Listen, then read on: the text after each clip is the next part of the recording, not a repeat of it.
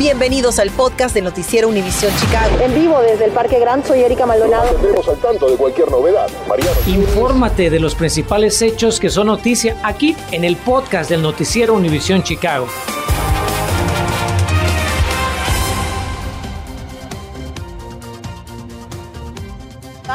Parcialmente un edificio en el oeste de Chicago. Docenas de rescatistas remueven los escombros de un inmueble de tres pisos que se vino abajo parcialmente a las 4 de esta tarde en la cuadra 3400 oeste de la calle Jackson en el vecindario de Garfield Park. Los bomberos sacaron al menos a dos víctimas de entre los escombros, mientras que una tercera estaría atrapada en condición crítica.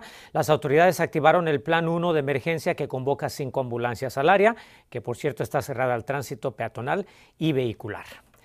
Ahora vamos a continuar con el ataque armado que hoy dejó a 10 baleados en un tren de Nueva York. En estos precisos momentos el agresor sigue prófugo luego de abrir fuego y activar una bomba de humo en un vagón que llegaba a la estación de la calle 36 en Brooklyn.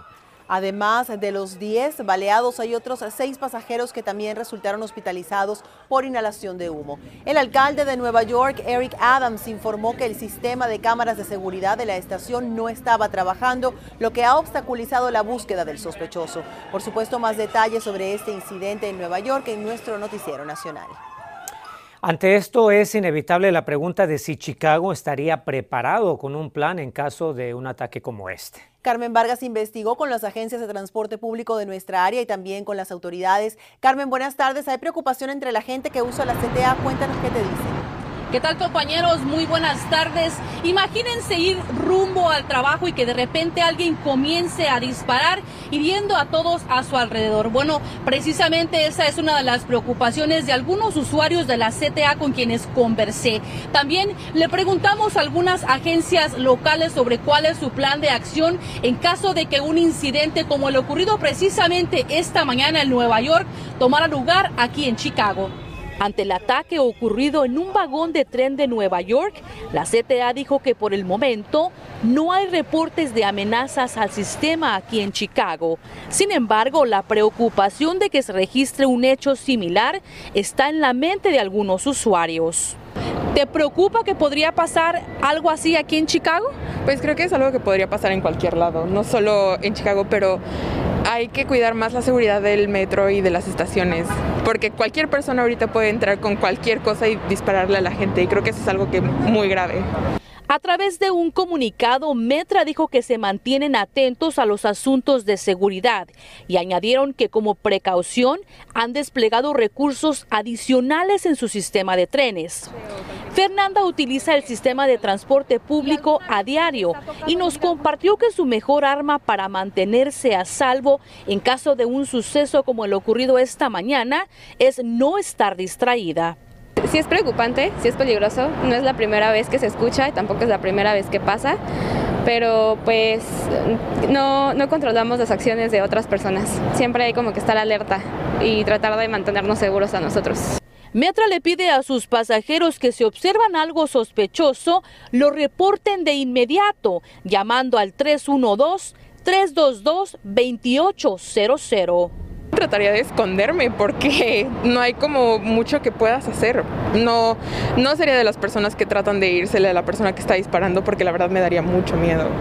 Por su parte, la policía de Chicago repudió lo ocurrido esta mañana en Nueva York y dijeron que por el momento no hay una amenaza creíble, pero que mantienen los recursos apropiados para garantizar la seguridad en el sistema de transporte público, aunque esto no convence a todos los pasajeros. Hace falta seguridad, más que nada porque incluso aquí, como en todas las estaciones de la línea roja, em, falta mucha seguridad. O sea, nada más hay a veces, y eso es muy de vez en cuando, algún policía y nada más. Y bueno, cabe señalar que hasta este momento no hemos recibido respuesta por parte de las agencias locales del transporte público en cuanto a cuál es su plan de acción en caso de que un incidente similar a lo ocurrido en Nueva York tomara lugar aquí en Chicago. Por supuesto, estaremos muy pendientes de esta respuesta. Estamos reportando en vivo desde el centro de la ciudad. Carmen Vargas, Noticias, Univisión Chicago. Precisamente tormentas severas las vivimos todos los años, pero ¿sabe usted cuál es un lugar seguro en caso de un tornado? Bueno, salimos a preguntarle a la gente si saben este dato simple. que me agarró desaprevenido y no sé ni para dónde ganar, en serio, no sé ni para dónde ir en caso de que sí sea, ¿no? No sé para dónde ganar o para dónde correr. Porque sí, sí da miedo. A mí me ha tocado aquí en la calle y sí, ya me tocó una vez que se puso bien feo y sí, se da miedo. Tenemos un basement con un cuarto hecho de cemento y todo, so ahí me puedo poner. En el basement, sí, ahí es lo más seguro. Yo pienso que en el basement no hay algo más seguro porque pues arriba es, es lo primero que se va a llevar o se va a quedar. Bueno, pues, yo pienso que ahí. Y usted que nos contesta tiene un plan de emergencia para estas situaciones. Si no está seguro, no se preocupe, ya que María Berreyesa nos explica paso a paso lo que tenemos que hacer desde el momento que sabemos que hay una vigilancia de tornado o tiempo severo. Y estas recomendaciones funcionan ya sea que vive en una casa o un departamento, así es que escuchemos a María y tomemos nota. Escuchar que puede estar en riesgo de experimentar un tornado o tiempo severo es algo que puede preocuparlo. Afortunadamente, existen medidas de seguridad que usted y su familia pueden tomar esto para mantenerse seguros. Expertos recomiendan, lo primero es identificar un espacio seguro dentro de su hogar. Hay dos sitios dentro de su casa donde se puede refugiar y es en el sótano o en una habitación interna sin ventanas que se encuentre en el piso más bajo de la casa. Como por ejemplo un baño, un closet o un pasillo central, esto especialmente si usted vive en un apartamento. Evite refugiarse en una habitación con ventanas y donde haya objetos pesados como un refrigerador, ya que podría caer a través del piso si un tornado azota en su casa. Para protegerse más, métase debajo de algo resistente, por ejemplo, como esta mesa pesada. Una vez adentro, asegúrese de cubrirse con algo y también de cubrirse la cabeza con algún objeto que tenga al alcance. Nunca se quede en una casa móvil. Sepa que ni siquiera las casas rodantes que están fijadas con sistemas de amarre pueden resistir la fuerza de los vientos de un tornado. Si vive en una casa rodante, vaya a un edificio cercano, preferiblemente un sótano, y evite los lugares con techos amplios como auditorios, cafeterías, pasillos largos o centros comerciales. Recuerde que los desastres pasan en cualquier momento y donde sea. Es por eso la importancia de estar preparado esto en caso de que tenga que ser evacuado de su hogar. Tenga suministros que incluyan comida fácil de preparar y agua para al menos tres días. Prepare un botiquín de primeros auxilios con artículos como rollos de vendas, tijeras y medicamentos para siete días. Y por último, tenga a la mano documentos personales como pasaportes y formas de identificación y pólizas de seguro. Muy importante mantenerse informado y saber cuando existe la posibilidad de que un tornado azote en su zona y para eso tenemos nuestras aplicaciones de Univision Chicago que usted puede descargar para que reciba estas alertas al minuto. María Berreyesa, Noticias, Univision Chicago. Si la inflación ya estaba alta, ahora alcanza un nuevo récord. Entérese cuánto más cuestan las cosas y qué propone el presidente de Estados Unidos para aliviar su bolsillo. Está teniendo problemas para conseguir la leche de su bebé. No se preocupe, enseguida le contamos más. Infórmate de los principales hechos que son noticia aquí en el podcast de Noticiero Univisión Chicago en vivo de nuestro compañero Richard Agudelo, a quien agradecemos el esfuerzo. Son del colapso parcial de un edificio en el oeste de Chicago, donde decenas de rescatistas siguen removiendo los escombros de un inmueble de tres pisos que se vio abajo parcialmente a eso de las 4 de esta tarde en la cuadra 3400 oeste de la calle Jackson, allá en el vecindario de Garfield Park. Como le informamos al inicio del noticiero, autoridades activaron el plan 1 de emergencia. Esto hace que cinco ambulancias tengan que acudir al área, que por cierto permanece cerrada a todos los peatones y también a los carros. Bomberos lograron rescatar al menos dos víctimas entre los escombros hasta el momento y hay una tercera que estaría también entre los escombros. Aún no se conoce la condición de estas personas. Por supuesto, tendremos más información apenas llegue a nuestra sala de redacción. Y esta tarde hay importantes noticias con respecto a la manera en que Illinois reportará el estado del COVID, adoptando así lineamientos federales. El Departamento de Salud Pública del Estado dijo que a partir de ahora pondrá el énfasis en la tasa de casos y de hospitalizaciones en vez del número de casos y la tasa de positividad de contagios. El nuevo reporte también va a incluir la tasa de vacunación de la población en Illinois y el estatus de vacunación de las personas hospitalizadas con COVID. Así que ya lo saben tasa de casos y de hospitalización. Y fíjese que destinan fondos para seguir luchando contra la pandemia en el condado Cook y de hecho pues la demarcación anunció hoy subsidios por 12 millones de dólares para educación sobre prevención y tratamiento del coronavirus, así como atención de salud mental. A partir de hoy organizaciones comunitarias, centros de salud, municipalidades, escuelas y negocios en Chicago y los suburbios pueden aplicar para recibir estos recursos. Buscamos a financiar programas que impactan la salud mental, acceso a los alimentos y desarrollo positivo a la juventud. Estas tres áreas tienen un gran impacto en la capacidad de nuestros pacientes para vivir una vida saludable y, y, ayudar a esas maneras cuando en los fondos y las áreas que impulsaron durante la pandemia de COVID-19.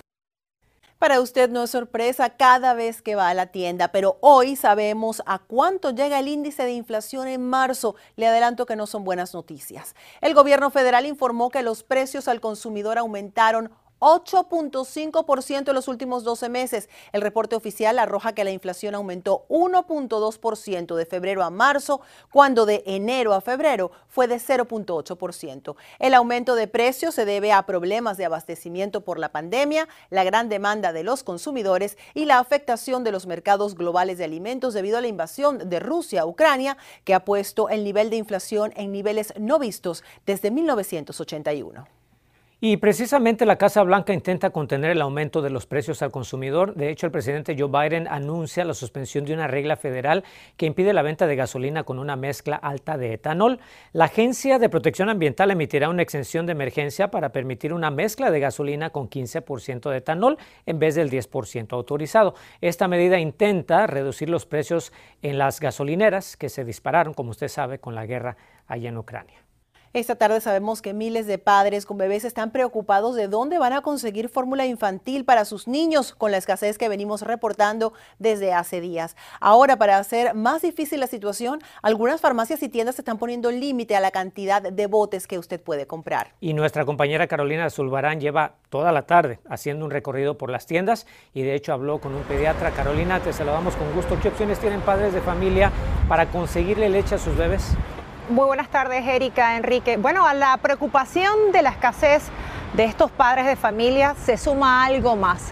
Al fondo tenemos a Walgreens, a la cadena de farmacias, que ha anunciado que solo venderán tres productos por familia y esto, por supuesto, para recuperarse un poco sobre la escasez en la cadena de suministros. Ese es el punto número uno. Y el punto número dos, hay que recordar que en el mes de febrero y marzo también eh, tuvimos eh, una contaminación bacteriana, por lo cual se tuvo que sacar del mercado una gran cantidad de lotes de mm, medicinas, eh, perdón, de, de, leches de bebés. Bueno, también vamos a conversar con el doctor Ilan Shapiro, quien nos recomendó hacer qué hacer en caso de que estemos teniendo dificultades y de no poder conseguir la leche en polvo de bebé. Así que vamos a prestar atención. En estos momentos muchos padres de familia no tienen acceso a lo que son fórmulas de bebé. En estos momentos es importante buscar otras marcas para poder tener acceso a esto. Desgraciadamente la combinación de lo que son las fórmulas no son tan fáciles de recrear de una manera natural eh, en, en, la casa. Entonces va a ser muy importante buscar específicamente fórmulas que sean semejantes a las que estaban usando antes el bebé para poder hacer la transición. Muchas personas van a tratar de cambiar a leche de, vaca o a leche de cabra o algún otro tipo de animal, o es más, hasta de, eh, vegetales. Pero es muy importante tomar en cuenta que la, la, variante y la variación que estamos teniendo para las fórmulas, tanto de hierro, minerales y vitaminas, es muy diferente. Y también la importancia de la proteína. Bueno, ya lo sabe, ante la duda, lo mejor es escuchar a su pediatra y no cambiar la fórmula, bueno, porque hay que cuidar la salud de los niños. Desde el centro de Chicago, Carolina Zulbarán. Esto es todo, regreso con ustedes a los estudios. Continuamos con el podcast del noticiero Univisión Chicago. La policía de Illinois tiene un importante recordatorio a los conductores. Tengan mucho cuidado con la temporada de construcción y reparación de carreteras en todo el estado. La recomendación es que ponga atención en las zonas de construcción, que disminuya la velocidad y dé espacio suficiente a los trabajadores. Autoridades dijeron que la mayor distracción al volante es, sí señor, el teléfono celular. Gracias por escuchar el podcast del noticiero Univisión Chicago. Puedes descubrir otros podcasts de Univisión en la aplicación de Euforia o en univision.com diagonal podcast.